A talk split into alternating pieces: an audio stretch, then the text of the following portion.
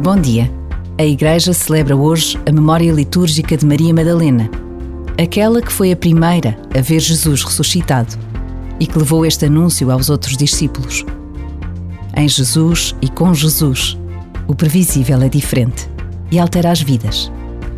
Por vezes, basta a pausa de um minuto para nos interrogarmos sobre qual terá sido o impacto da presença de Jesus na vida de tantos homens e mulheres. Um impacto que permanece até hoje.